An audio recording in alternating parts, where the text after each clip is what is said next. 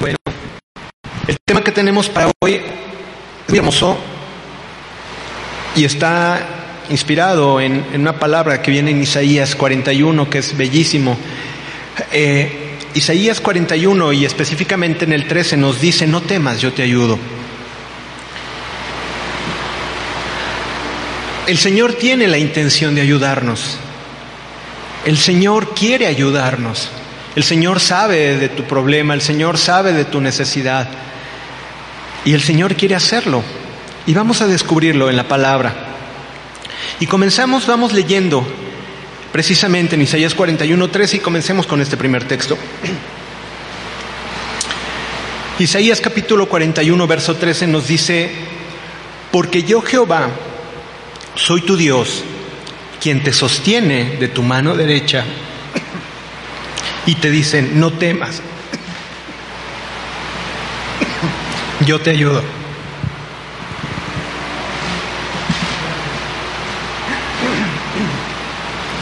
Perdón muchachos, es que uno llega a la adolescencia, te cambia la voz. Esa risa fue la que caló. La risa fue la que caló, dice. La adolescencia, mi adolescencia fue en blanco y negro. Bueno muchachos, volvemos, eh, les repito otra vez, comencemos porque yo soy Jehová tu Dios, quien te sostiene de tu mano derecha y te dice, no temas, yo te ayudo. Cuando pensamos que ya no podemos más, tenemos que saber que Dios atiende y entiende por lo que pasamos. Cuando tú estás pasando por un tiempo difícil, por una dificultad, tienes que saber que Dios sabe perfectamente qué es lo que hay en tu corazón y qué es lo que te acontece. Tu dolor, tu preocupación no es ajena al Señor. No es ajena, el Señor sabe perfectamente. Cuando oramos a veces consideramos a Dios como si realmente Él no supiera y Él lo sabe.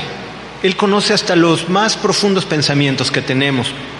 Él lo sabe todo. El Señor, no es ajeno al dolor ni a las dificultades. ¿Por qué? Porque es nuestro Padre. Tenemos que entender que Dios es nuestro Padre. Y Dios como Padre se preocupa. Cuando tienes a tus hijos, estás al pendiente de que tengan alimentación, que si ya se cayó de la bicicleta, por ahí. Y, estás al pendiente, puede que no les falte nada, ¿no? Y de alguna manera estás con el pensamiento. De la misma manera, Dios como Padre, Jesucristo viene a mostrarnos a Dios como Padre y Dios como Padre te mira como hijo, hecho a su imagen, conforme a su semejanza. Esto lo vemos en Génesis 1.26.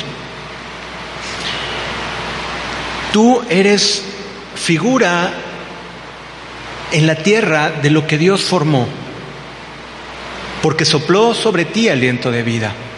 En ninguna otra criatura hecha, en ninguno sopló aliento de vida, más que en, el hombre, en sus hijos. Y tú tienes ese soplo de vida, por eso es que somos hijos de Dios cuando le aceptamos a Jesucristo, porque porque aceptamos y regresamos a la naturaleza de ser hijos de Dios. Eso lo dice en Juan 1.12, eh, a todos los que le creyeron, a los que creyeron en su nombre les dio potestad de ser hechos hijos de Dios. Hay que entender que Dios es nuestro Padre y no está ajeno a tu dolor. Él conoce perfectamente nuestra situación y lo que sentimos, perfectamente. Pero no solo eso, sino también conoce la salida. Cuando tú estás en medio del problema, Dios ya está viendo eh, eh, la luz al final del túnel, si le podemos decir así. Lo que pasa es que tú estás en medio de la oscuridad, en medio del problema. Y Dios está contento como, como papá diciendo, cuando mi hijo salga de esta, híjole, va a ser más maduro, más madura, va a estar más fortalecida. Pero tú en el momento estás como rebotando como ropa en secadora, ¿no? Va, de arriba para abajo, vuelta y vuelta, y, nunca parece que no encuentras la salida. Y sin embargo Dios ya está viendo la salida. Así que tenemos que empezar a ver como Dios ve y darnos cuenta que Él es quien nos toma de nuestra mano derecha y nos dice, no temas, yo te ayudo. Ahora, hay cuatro cosas que tenemos que entender, porque bueno, así las numeramos, pero hay cuatro cosas que tenemos que tener bien en claro. Y la próxima semana vamos a hacer examen, no, no se crean, pero se las tienen que aprender, ¿ok? Lo primero que tenemos que entender es que en la vida normal de todo ser humano hay dificultades, cristianos y no cristianos. ¿Sí? Ok, se los voy a volver a repetir. ¿Por qué? Es que es muy importante que estas cuatro cosas las entendamos. Y la número uno, en la vida normal de todo ser humano hay dificultades. Voltea con el que tienes al lado y dile, vas a tener dificultades en la vida.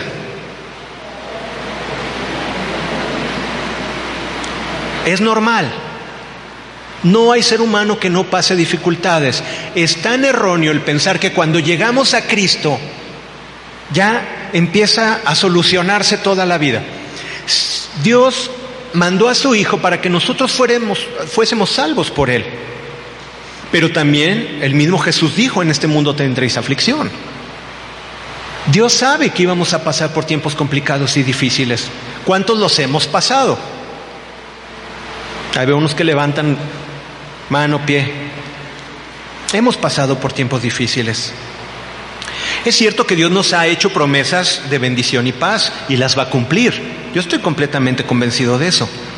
Pero también la Biblia no nos asegura que seremos librados de todos los problemas. Ya lo decíamos, en el mundo tendréis aflicción. Eso nos lo dice Jesús en Juan 16:33 lo encontramos. Fíjate, el rey David cuando hablaba en el Salmo 23 nos dice, aunque ande en valle de sombras. El rey David pasó por problemas. Un día vamos a estudiar eh, los pecados y las consecuencias de David. Eh, tengo pendiente ese tema con ustedes. De veras que David la pasó muy complicado. Pero el rey David sabía y entendía y dice, aunque ande en valle de sombra de muerte, tú estás conmigo. Tú me guías, tú me pastoreas. A lo que Dios nos quiere llevar, que en los tiempos difíciles tenemos que tener esa convicción que tenía el rey David.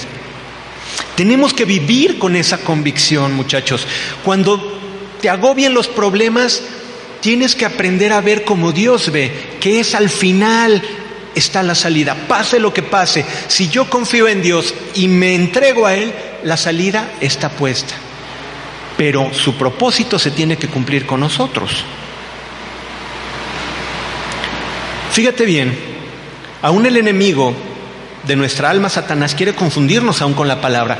Aunque la palabra nos habla de bendiciones, eso no quiere decir que no tendremos dificultades, lo habíamos visto. ¿Qué pasa en Mateo 4 cuando tienta Satanás a Jesús? Fíjate bien, es interesante. Dice, si eres hijo de Dios, di que estas piedras se conviertan en pan. 40 días que no comía Jesús. Él era 100% hombre. ¿Cuántos han pasado unos 40 minutos sin comer nada? 40 horas sin comer. 40 horas. O sea, como, ¿qué serán? ¿Tres días? Okay. A ver, ilústrame. ¿Día y algo? Perdón, es que yo soy malo en agronomía. Se me fue el, se me fue el rollo. Pero pasan un día sin comer y sobre todo los hombres, ¿cómo, cómo están así?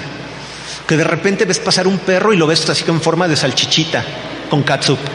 Y lo ves caminando y nada más así, y ahorita nada más que se acerque lo muerdo. En serio, cuando, cuando tienes hambre, cualquier cosa que ves, es más, hasta lo que no te gusta te empieza a gustar. dices, ¿cómo no? No importa que le echen lo que no me gusta, me lo como también. Cuando tenemos hambre, ¿cuántos cometen el error? Y se los voy a decir. ¿Cuántos se enojan cuando tienen hambre? Muchachos, les recomiendo una cosa, no lo hagan, ¿no? Contrólense. Pero sí, la verdad es que cuando tienes hambre, de ver estás así de... Y luego te hablan así, volteas así de... ¿No? Y quieres tirar la mordida. Jesucristo, como hombre, 40 días, 40 noches sin probar alimento. Viene Satanás y le dice, si eres hijo de Dios, dice que estas piedras se conviertan en pan. Pregunta, ¿Jesús lo podía hacer? Pero, ¿te has puesto a pensar que prefirió no hacerlo? Si eres hijo de Dios, échate abajo porque escrito está, a sus ángeles enviará a que te guarden. Y le dijo la misma palabra, ¿no? Dice, échate, ¿no? Eh, y, a sus ángeles mandará para que te guarden. Jesús se podía aventar y dime, ¿no vendría una legión de ángeles y lo llevarían entre sus alas y lo pondrían mira así, aterrizando así de, no, como, no sé cómo, pero así, como, como entre algodones? ¿Pero qué prefirió Jesús? Le contestó, escrito está. Viene, viene Satanás en Mateo 4.9 y le dice, todo esto te daré si postrado me adoras. Ahí sí, para que veas, Jesús dijo, al Señor tu Dios adorarás y solamente a Él servirás. Jesús, ¿por qué si podía librar los problemas no lo hizo? ¿No tenía el poder para hacerlo? ¿Acaso no era el Hijo de Dios? ¿No tenía el poder para convertir las piedras en pan, para aventarse y que los ángeles lo aterrizaran entre algodones? La última no, porque a final de cuentas todo es del Señor. Pero bueno, Satanás hablaba sobre los reinos de este mundo. Jesús pudo convertir las piedras en pan, pudo aventarse al vacío y ser librado, pero no lo hizo, prefirió no hacerlo. Nosotros cuando tenemos una dificultad, una tentación, un problema, Señor, ya sácame de aquí, no aguanto. Cuando a veces quizás lo que tenemos que pensar es, Señor, algo estás haciendo, ¿por qué está pasando todo esto? ¿Qué me quieres enseñar con todo esto? Porque si tú eres hijo de Dios, dice que la palabra que nada te arrebatará de su mano. Entonces, Dios te va a guardar y lo vamos a descubrir en la palabra, sigamos leyendo. Ahora, entonces aprendemos de Jesús que hay algo más grande y más importante, muchachos. Hay algo más grande y más importante que tu necesidad. Hay algo más grande y más importante que lo, que tú anhelas. También aprendemos que cualquiera puede pasar hambre o tener necesidades afectivas o de autoestima. Así como ser tentados con ambiciones. Cualquiera puede ser tentado, cualquiera puede pasar. ¿Ves a todos los que están aquí? Todos son candidatos para pasar tiempos difíciles, todos. Pero también todos son candidatos para ser bendecidos. ¿Cuántos dicen amén? Eso es. En Juan 1, en, Primera de Juan 2, verso 16 nos dice, porque todo lo que hay en el mundo, los deseos de la carne, los deseos de los ojos y la vanagloria de la vida, no proviene del Padre, sino del mundo. Se recuerdan que Jesucristo fue tentado tres ocasiones. Fue tentado conforme a esto, fue tentado con, conforme los deseos de la carne, los deseos de los ojos y la vanagloria de la vida. Dice la palabra de Dios, esta carta que, que escribe el apóstol Juan dice, no provienen del Padre, sino del mundo. Jesucristo, cuando fue tentado, dijo, esto a final de cuentas puedo convertir el pan, pero no deja de ser el mundo. Puedo tener todos los reinos, pero no deja de ser el mundo. Puedo aventarme y mostrarles que todos los ángeles están a mi servicio, pero eso son pensamientos del mundo. Los deseos de los ojos, los deseos de la carne y la vanagloria de la vida no provienen de Dios, sino provienen del mundo. ¿Qué es lo que estás deseando tú? Es lo que te motiva todos los días. ¿Cuál es tu ambición? ¿Cuál es tu meta? Ojo, yo no estoy diciendo vamos a hacer club de la mediocridad, y creo que eso lo hemos hablado todas las veces. Si estás estudiando una carrera, quieres estudiar una maestría, un doctorado, estudia. Si quieres emprender una, hacer una empresa, si quieres empezar un negocio, hazlo, o sea, sé el mejor. Yo no estoy hablando de mediocridad, pero si en eso está tu corazón delante de Dios, ahí hay un error. Eso no tiene que ser tu primer lugar. No tiene que ser tu primer lugar ni los deseos de los ojos, ni los deseos de la carne, ni la vanagloria de la vida. ¿Tendremos problemas? Sí, pero son naturales, son normales y va a venir Satanás a tratarnos de derrumbar. Eso es lo primero que tenemos que saber. En nuestra vida normal tendremos problemas. en este mundo tendréis aflicción. Ok, pero la gran noticia dice, y como vivimos en este mundo, las pruebas y las aflicciones serán parte de nuestra vida, pero la gran noticia es que a diferencia de los del mundo, tú y yo que conocemos al Señor, ¿qué? No estamos solos. Esa es la gran diferencia. ¿Tendrás problemas? Sí, pero tienes quien te ayude. ¿Tendrás necesidades? Sí, pero tienes quien te ayude. ¿Tendrás enfermedad? Sí, pero tienes quien te sane.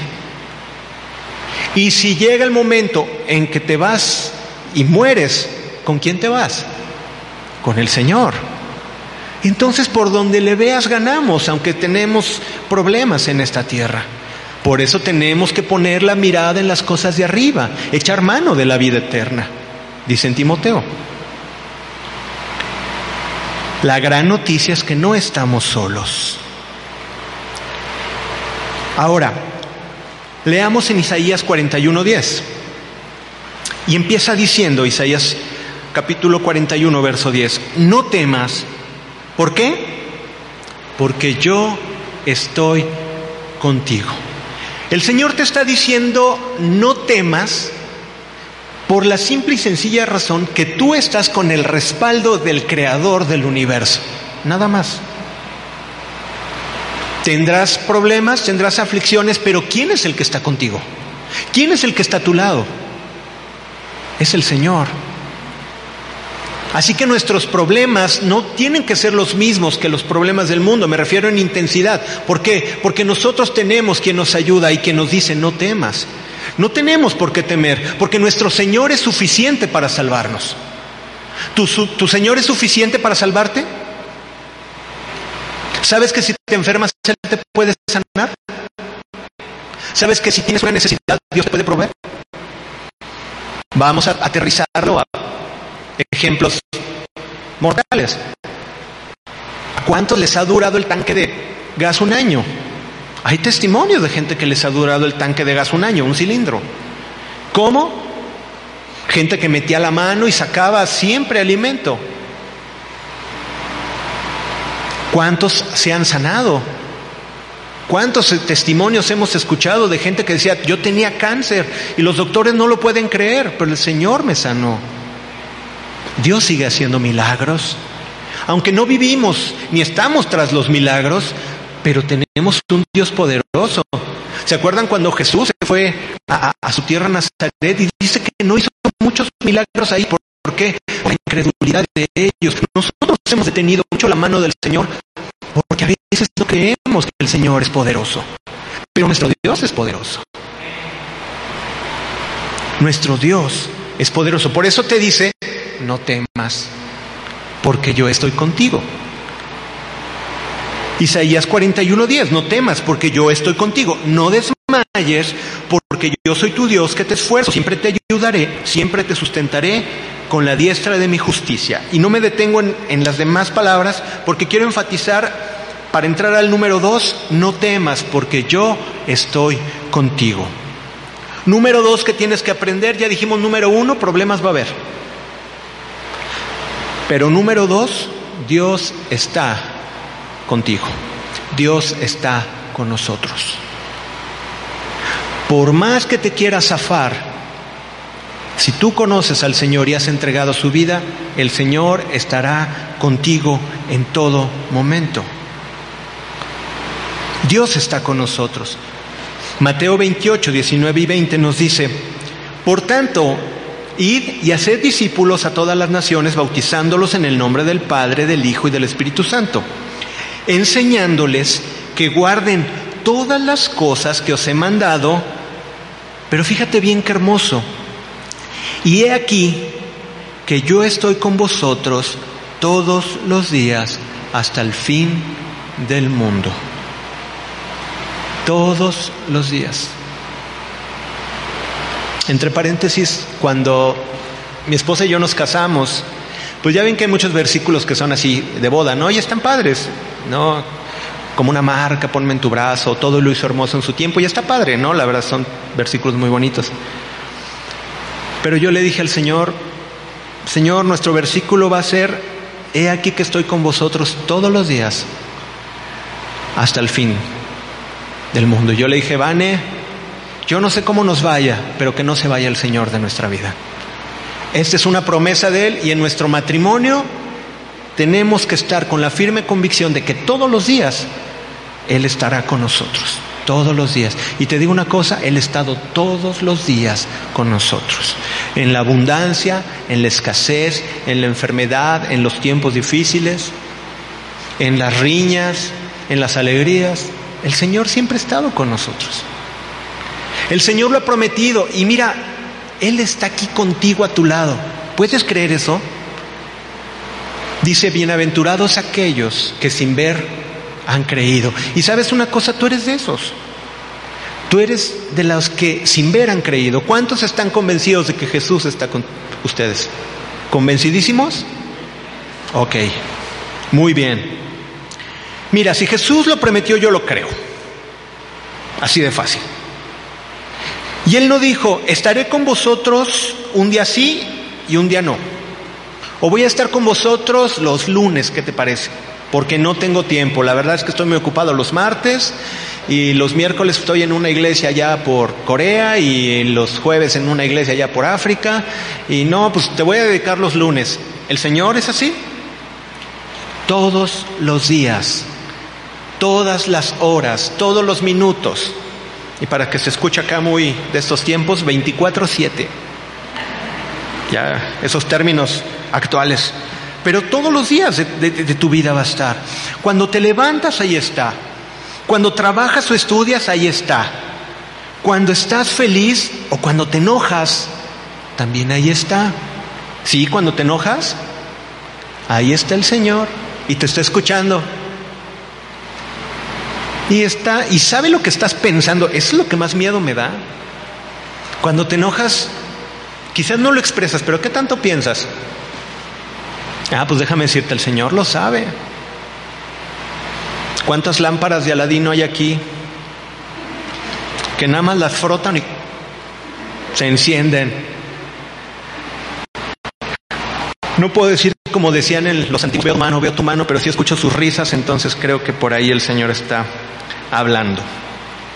Cuando estás feliz, cuando te enojas, ay, cuando estás feliz, una de las cosas que más disfruto es cuando salimos fuera de la ciudad y ves el campo. Ah, yo siempre le doy gracias al Señor. Le digo, Señor, qué perfección en todo lo que hiciste. Si se nubla, llueve y los árboles felices.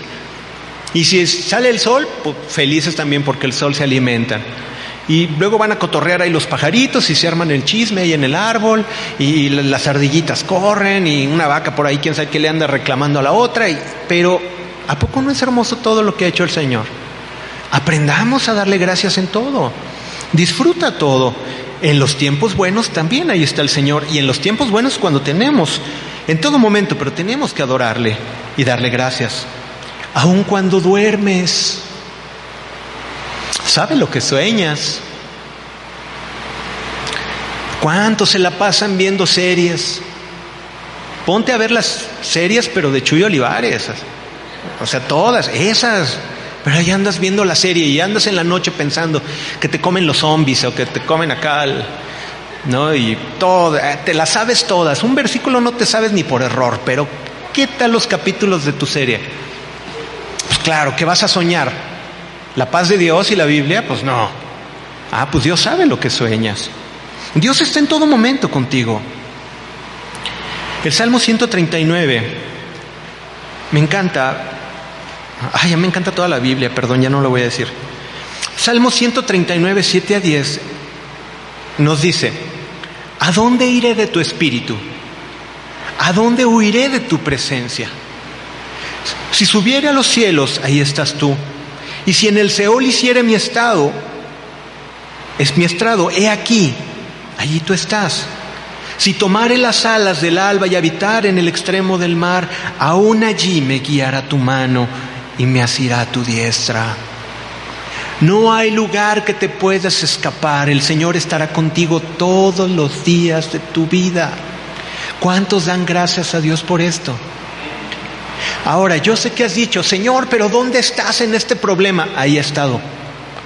Pero cuando estaban las volteretas del carro cuando chocábamos y dábamos vueltas, ahí estaba el Señor también dando vueltas contigo, pero también ahí estaba. El Señor no se baja. El Señor te estaba cuidando. El Señor te guardaba cuando estabas llorando ahí en tu cuarto y parecía que estabas solo y que nadie te hacía caso y que si fuera una cucaracha miserable sería de las más mugrosas, ¿no? O sea, no sé, te, te rebajas tanto. El Señor también ahí estuvo cuando tenías esos pensamientos.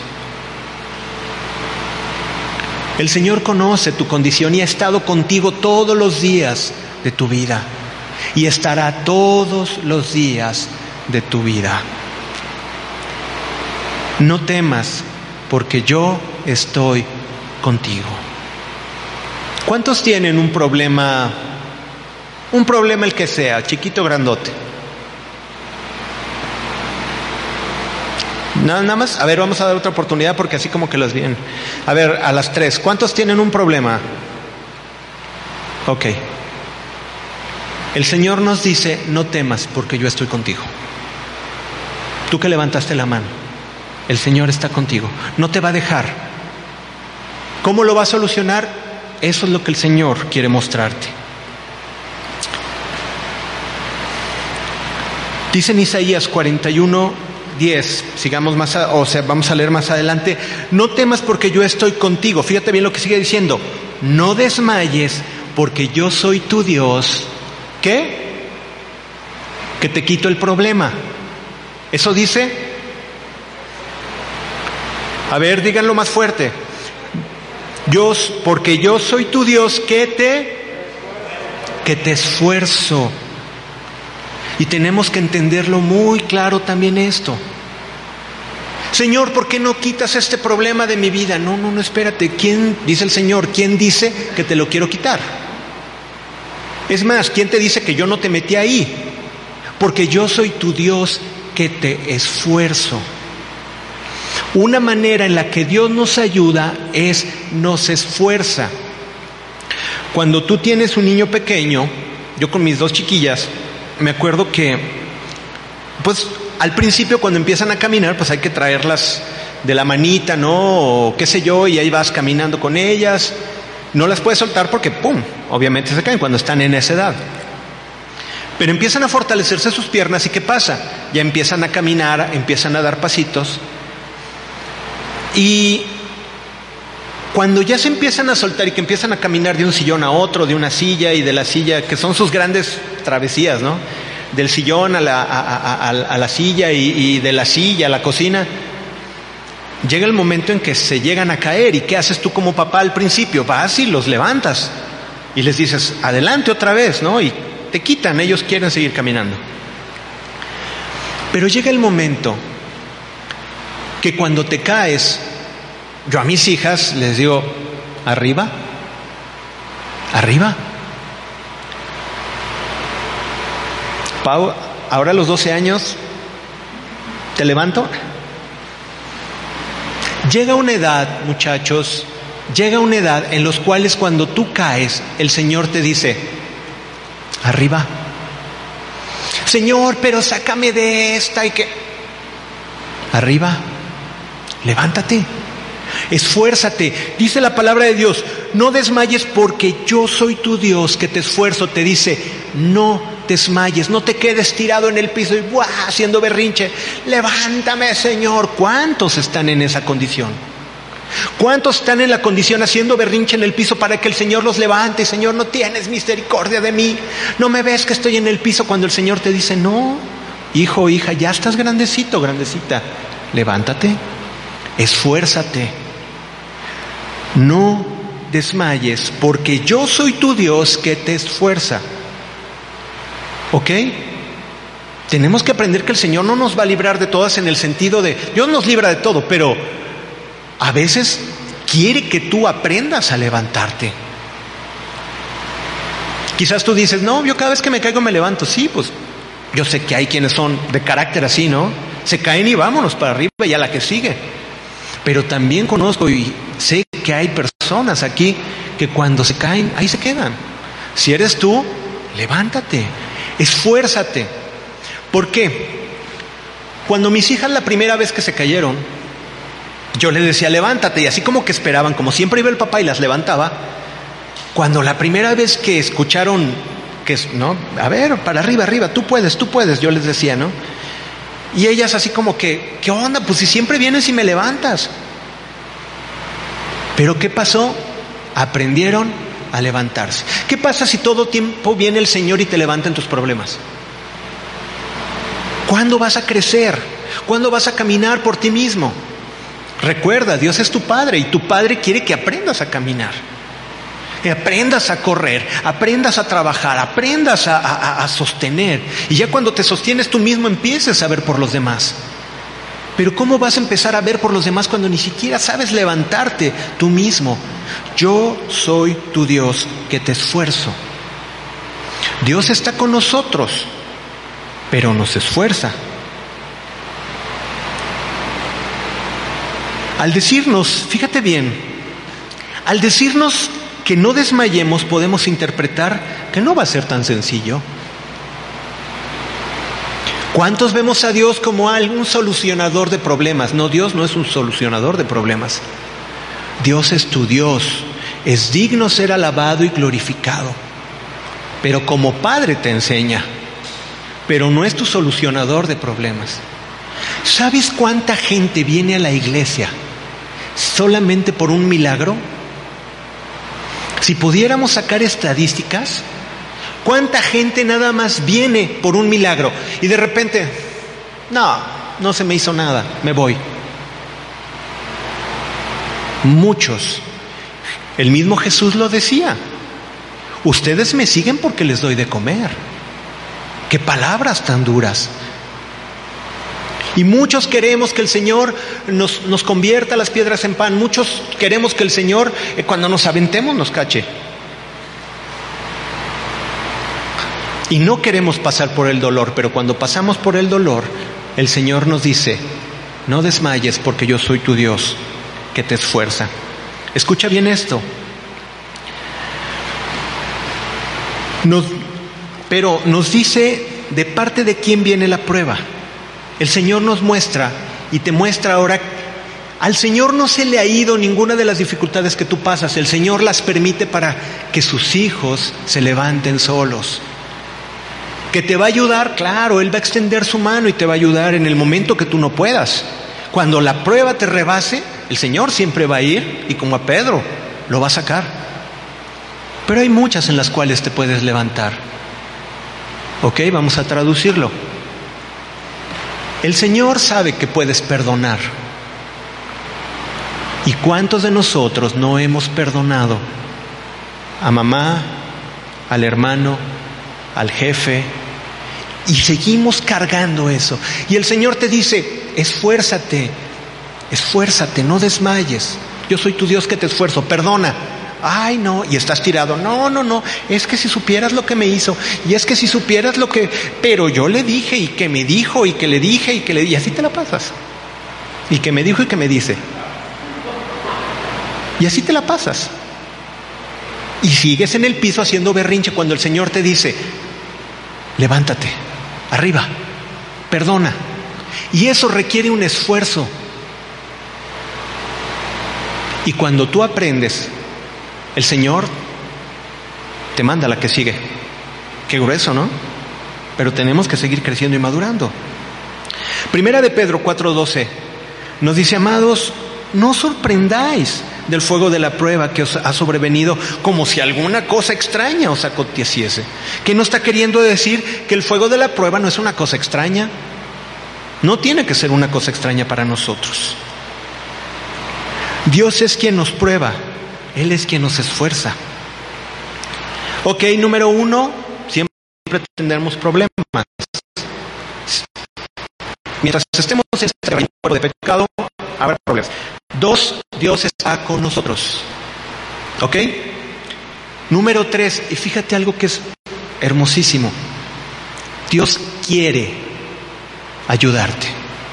Dios te quiere ayudar. Es de su voluntad que quiere ayudarte.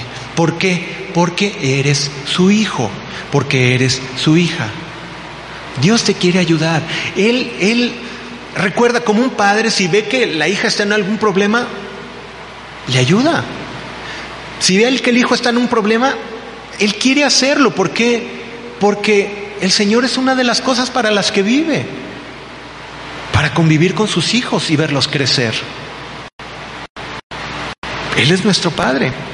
En nuestro desánimo y confusión es muy común pensar que Dios se ha olvidado de nosotros, que no somos agradables o que no nos escucha nuestras oraciones. ¿Cuántos han pensado o hemos pensado así? Muchos, y yo creo que si no es que la mayoría hemos pensado alguna vez, cuando pasamos el tiempo oscuro, ay Señor, no me escucha, Señor, te has olvidado de mí, pero no es así. ¿Por qué? Porque es el Salmo 100, y lo dicen repetidas en crónicas, porque su misericordia es para siempre.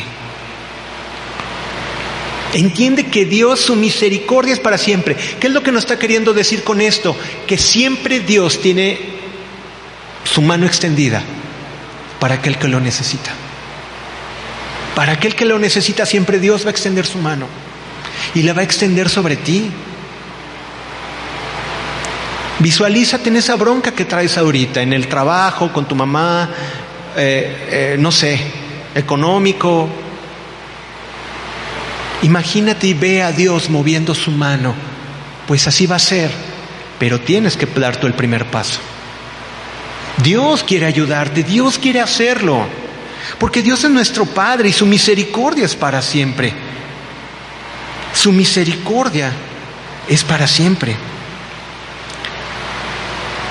Fíjate bien, sigamos leyendo en Isaías 41:10. No temas porque yo estoy contigo, no desmayes porque yo soy tu Dios que te esfuerzo. Pero ve la promesa que hace. Siempre te ayudaré. Siempre te sustentaré con la diestra de mi justicia. ¿Cuándo? Siempre. En todo momento que tú estés pasando una dificultad, el Señor te dice, siempre te voy a ayudar, siempre te ayudaré, siempre te sustentaré con la diestra de mi justicia. El Señor quiere hacerlo, el Señor quiere ayudarte, déjate ayudar, pero no va a ser a tu modo, va a ser al su modo, va a ser a la forma que Él quiere. Y a veces tendremos que humillarnos, y a veces tendremos que ceder. Y a veces tendremos que dar aun cuando necesitamos. Y a veces tendremos que cargar doble que los demás compañeros del trabajo. O tendrás que quedarte más tiempo que los demás. Quizás tendrás que aguantar vara con aquellos que te menosprecian. Pero el Señor siempre te va a sustentar. Está probando tu corazón. Siempre te ayudaré, siempre te sustentaré con la diestra de mi justicia. La fuerza y la gloria de Dios pueden ayudarte, pero es su inmenso amor el que le hace decir siempre. ¿Estás de acuerdo? Dios siempre, Dios te puede ayudar. O sea, Dios mira, nada más truena los dedos y te ayuda. Dios es poderoso para ayudarte. Dios es poderoso para quitarte la enfermedad. Dios es poderoso para arreglarte la bronca del trabajo. Sí, pero cuando Él dice siempre, te está diciendo que aún a pesar de cómo estés en ese momento, te va a ayudar. ¿Sí podemos dimensionarlo? ¿Sí podemos entenderlo? Cuando Dios te dice siempre es que te ama tanto que te lo está prometiendo que en tus días buenos o en tus días malos o en tus días peores, en tus tiempos de necesidad, en cualquier momento siempre te va a ayudar. Siempre.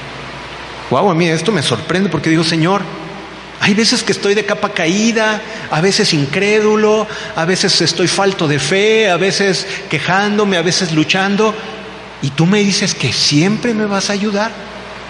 Qué amor tan grande de Dios. Porque lo prometió aún a pesar de cómo somos. Siempre lo va a hacer. Qué hermoso. Tenemos que ver a Dios como un padre que siempre quiere tener cuidado de sus hijos.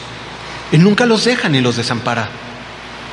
Mateo 8, 24, Mateo 8, 2 y 4. Nos dice, cuando descendió Jesús del monte, le seguía mucha gente. Y aquí que vino un leproso y se postró ante él diciendo, Señor, si quieres puedes limpiarme. Jesús le extendió la mano, le tocó diciendo, ¿qué? Quiero. A ver, no vino Jesús y le dijo, a ver, a ver, a ver, ¿das tus diezmos? Eh, ¿Ya estudiaste tus clases bíblicas? ¿Ya tienes toda la revelación eh, apocalíptica y escatológica? Y, eh, ¿Te has portado bien? ¿Has ayudado a los demás? El Señor solamente le dijo, quiero. El Señor no te pone condicionantes. Ojo, este era un hombre que le conocía por primera vez. ¿Están de acuerdo? Quiero meterlos también en el contexto. Pero viene el Señor y antes de preguntarle, eh, oye, la lepra cuándo empezó y uh, simplemente el Señor le dijo, quiero, se limpio. Y así va a venir el Señor contigo y te va a decir, tú le vas a preguntar, Señor, ¿quieres ayudarme? El Señor te va a decir, quiero.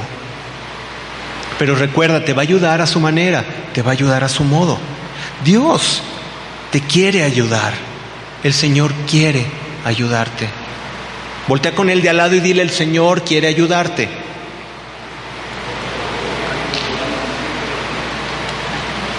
Quiere ayudarte. Ok, recapitulemos. Uno, siempre tendremos problemas. Es parte de la vida. Nadie te engañe. Los problemas son parte de la vida. Dos, el Señor está con nosotros. El Señor está con nosotros todos los días. Número tres, el Señor quiere ayudarte. El Señor quiere ayudarte, número tres. El Señor quiere hacerlo, es un deseo de Él. Y número cuatro, Dios es poderoso. Mira, nosotros limitamos mucho el poder de Dios. Y ojo, quien me conoce sabe que no soy eh, fanático de eh, los milagros, ¿no? Y vivimos por los milagros y las manifestaciones. No, no, no, no, no, no. Pero es una realidad de que Dios sigue haciendo milagros. Es una realidad que Dios sigue haciendo y sigue tocando a su pueblo. Y nosotros lo detenemos porque no confiamos en un Dios poderoso. A veces confiamos en un Dios estricto, que es estricto, claro, Él es perfecto, Él es santo, pero Él conoce tu condición y conoce que quieres y te santificas y te esfuerzas, pero perfecto nunca llegarás a hacerlo. Y el Señor es poderoso para librarte de tu problema, aun a pesar de nuestras carencias. Dios es poderoso. Sigamos leyendo Isaías 41:10. No temas porque yo estoy contigo, no desmayes porque yo soy tu Dios que te esfuerzo, siempre te ayudaré, siempre te sustentaré. ¿Con qué? Con la diestra de mi justicia. La diestra de Dios simboliza poder y la autoridad infinita de Dios. Dios ha prometido que te sustentará no con lo que le sobra, que con lo que le sobra sería suficiente para nosotros. Como decía la mujer, Solamente los, ¿cómo se los perrillos comen de las migajas que caen de la mesa de sus amos. El centurión decía, solamente di la palabra y será hecho. El Señor te está diciendo que te va a ayudar con la diestra, te va a ayudar con poder, te va a ayudar con autoridad. El Señor lo va a hacer con poder. ¿Tienes algún enemigo que pueda escapar de la diestra de Dios? ¿Tienes alguna enfermedad que su diestra no pueda sanar? ¿Hay alguna necesidad que Dios no pueda suplir? ¿Hay alguna, existe algo imposible para Dios? No, muchachos, no existe nada imposible. Agárrate eso. ¿Qué es lo que quieres? Que esté conforme a su voluntad de Dios. ¿Qué digo? Que, que sea la voluntad de Dios. No lo puede hacer. En Lucas 1.37, hablando el ángel a María, le dice, porque nada hay imposible para Dios. A ver, dilo conmigo fuerte, nada. ¿Qué hay imposible para Dios? Nada. No te venzas ante la enfermedad. No te venzas ante la situación, ante la carencia. Dile, Señor, gracias porque yo confío en un Dios poderoso. Y Dios puede hacer lo que a Él le plazca, te sane, te supla o no lo haga, de todos modos al Señor gracias. Pero de qué lo puede hacer, no me queda la menor duda. Agárrate de ese Dios poderoso. Nada imposible. Dios es un Dios de milagros y está buscando tu fe. Y repito, no somos una iglesia de milagros y de manifestaciones, pero yo creo que Dios puede seguir haciendo milagros el día de hoy y puede sanar y puede quitar ese rencor que tienes. A veces es más fácil sanar un cáncer que quitar el rencor que tienes. A veces es más fácil levantar un paralítico a que tú perdones. Dios quiere hacer milagros, también por ahí va la cosa. ¿Quieres ver un milagro? Empieza a creerle. Y cuando le crees, actúa en fe. Y ve y perdona. Y ve y pide perdón. Y ve y digas, ya no más rencor. Lo perdono, la perdono. Eso es un milagro. También Dios lo puede hacer. Fíjate bien, en Juan 15, 7 nos dice, si permaneces en mí y mis palabras permanecen en vosotros, y es muy importante esto porque nos gusta la segunda parte del versículo, pero fíjate bien, si permaneces en mí y mis palabras permanecen en vosotros, pedid todo lo que queráis y os será hecho.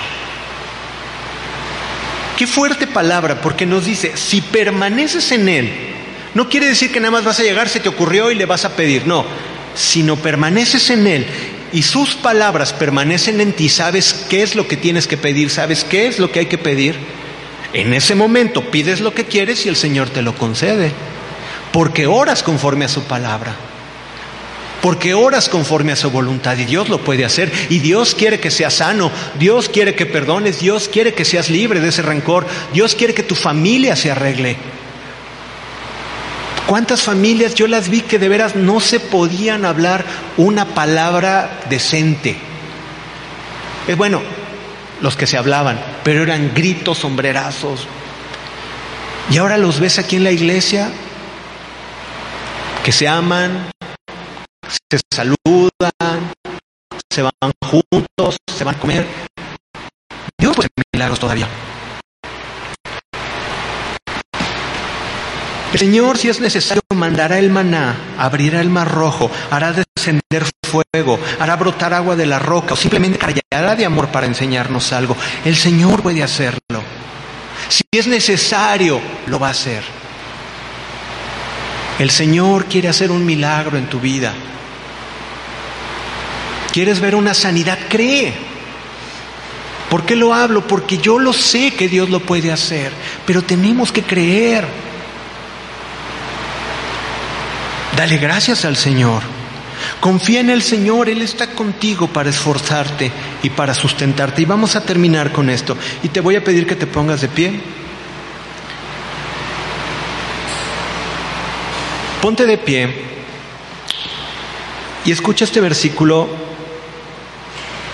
más adelante en Isaías 41, 13, que es la base en este mensaje, nos dice, porque yo Jehová soy tu Dios que te sostiene de la mano derecha y te dice que no temas, yo te ayudo.